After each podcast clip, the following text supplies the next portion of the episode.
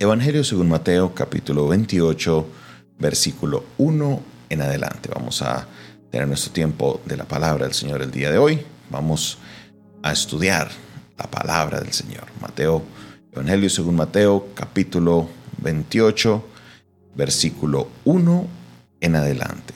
Y dice la palabra del Señor de la siguiente manera.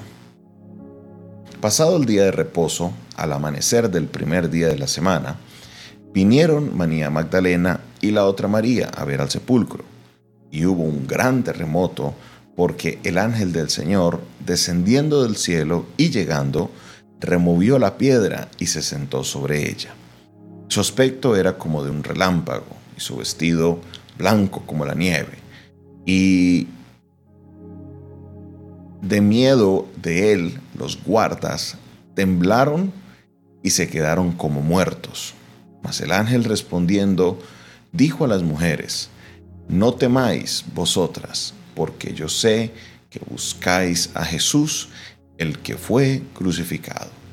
No está aquí, pues ha resucitado, como dijo, venid, ved el lugar donde está, donde fue puesto el Señor e id pronto y decid a sus discípulos que ha resucitado de los muertos.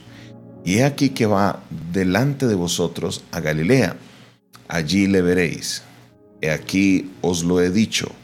Entonces ellas, saliendo del sepulcro con temor y gran gozo, fueron corriendo a dar las nuevas a sus discípulos. Mientras iban a dar las nuevas a, sus, a los discípulos, he aquí Jesús les salió al encuentro diciendo, Salve.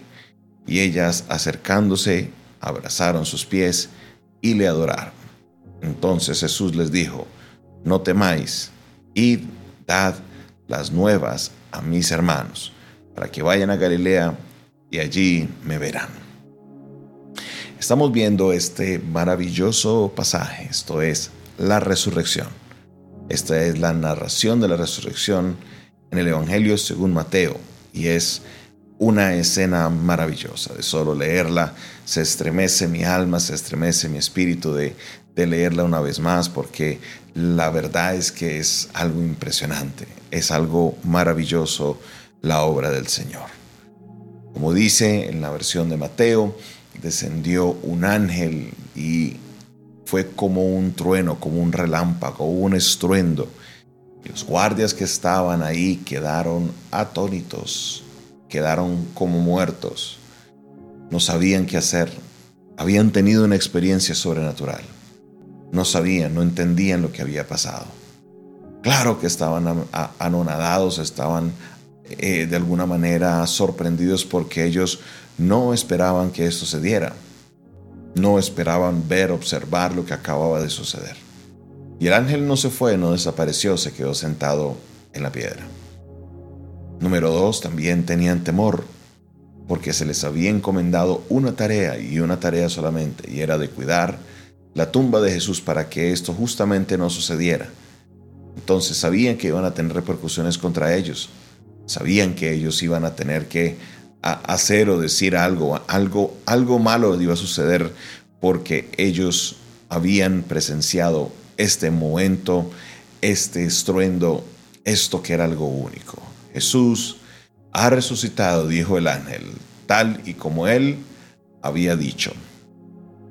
Esta frase es clave, porque lo primero que se nos damos cuenta es que lo que Jesús dijo, él lo cumplió. Él dijo que resucitaría al tercer día y al tercer día Él resucitó. Jesús dijo que Él no quedaría entre los muertos y así sucedió. Él resucitó. Entonces nos queda a nosotros esa, ese pensamiento. Nos queda a nosotros ese, ese primer pensamiento que todo lo que Jesús dijo que Él haría, simplemente lo cumplió. ¿Por qué?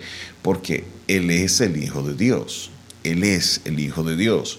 Las palabras de Jesús son verdaderas, este es un legado.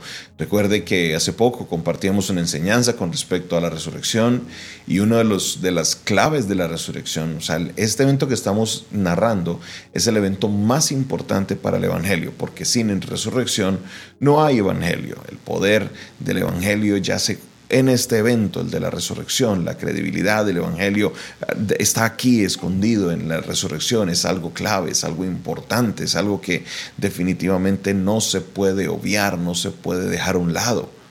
El poder de la resurrección le da fuerza al mensaje del Evangelio.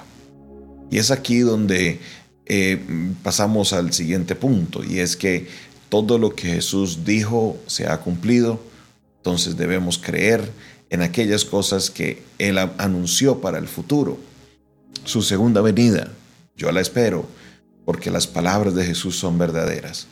Sus promesas de que haríamos cosas como las que Él hizo y aún mayores, yo la espero, porque Él lo prometió y hasta ahora lo que Él ha dicho se ha cumplido.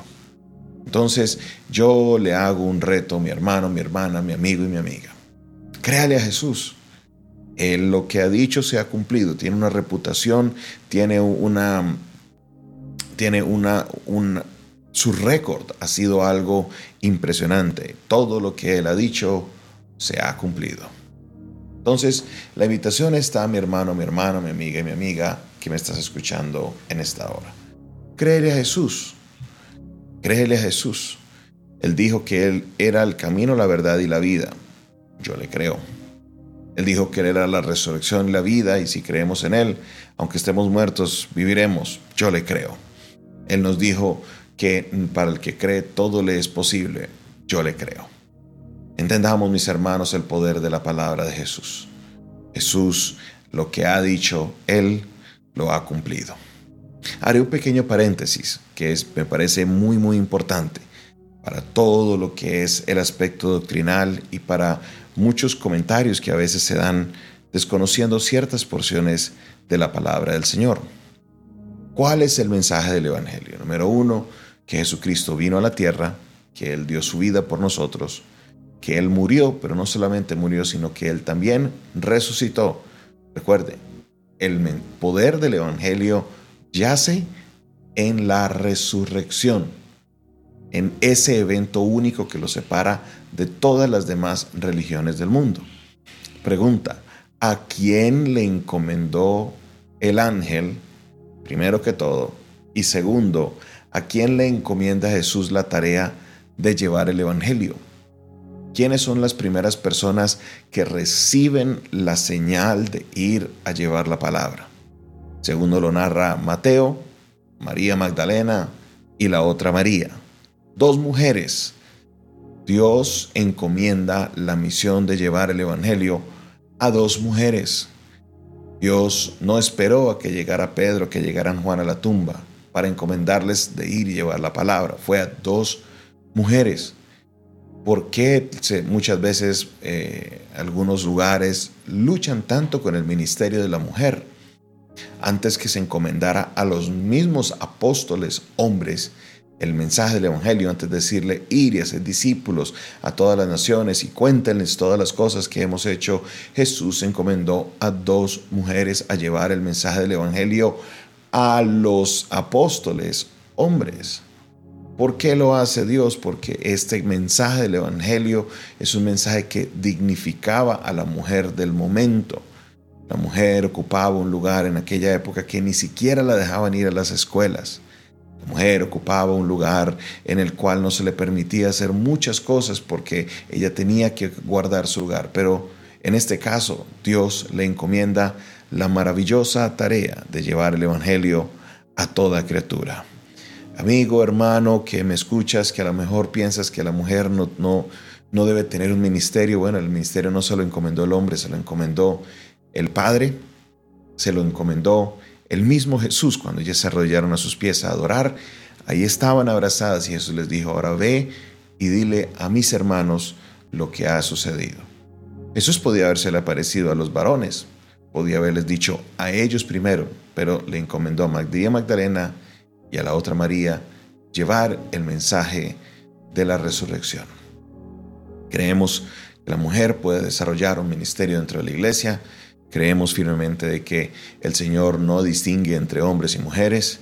Creemos firmemente de que Dios ha encomendado la misión de predicar la palabra tanto a hombres como a mujeres.